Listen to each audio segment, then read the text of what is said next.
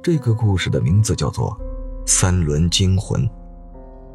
我家住在天林县附近的一个村庄里，因为县里有火车站，来往的客人很多。由于经济落后，我抛弃了摩托三轮，在县里挣一些钱养家糊口。有一天，我拉客已经到了晚上十二点多，我准备收工回家，在回家的路上遇到三个女孩子。两个穿白衣服，一个穿黑衣服。师傅，我们能搭个车吗？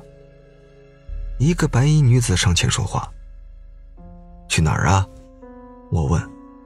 我们要去东家堡。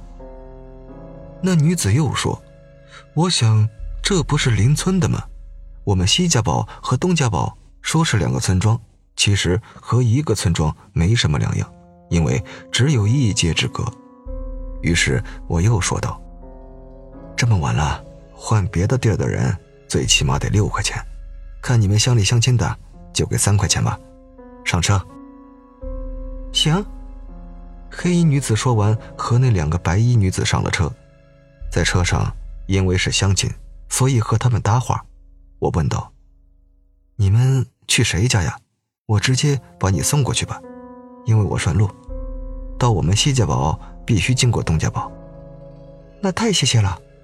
我们去白占文家。白衣女子说道：“ 白占文呢？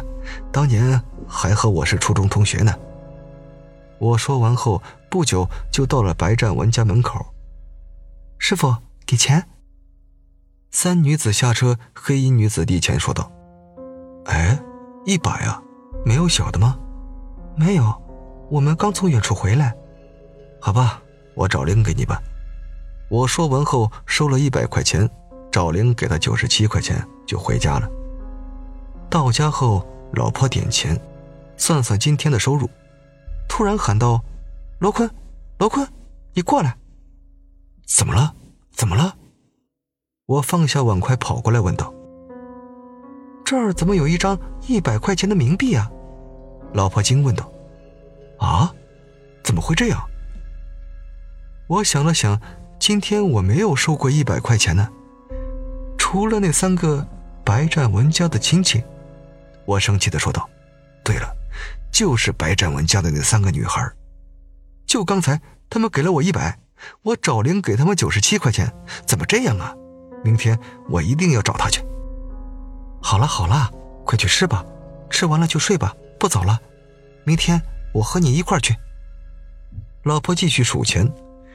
第二天清晨，我和老婆来到白占文家，我先抢着说道：“张文，昨天晚上你家来了三个亲戚，坐我的车从县城回来，我只收了他们三块钱，可他们却给了我一张一百的冥币，你给我说说，这到底是怎么回事？”“没啊，我们家昨天没来亲戚啊。”白占文说道。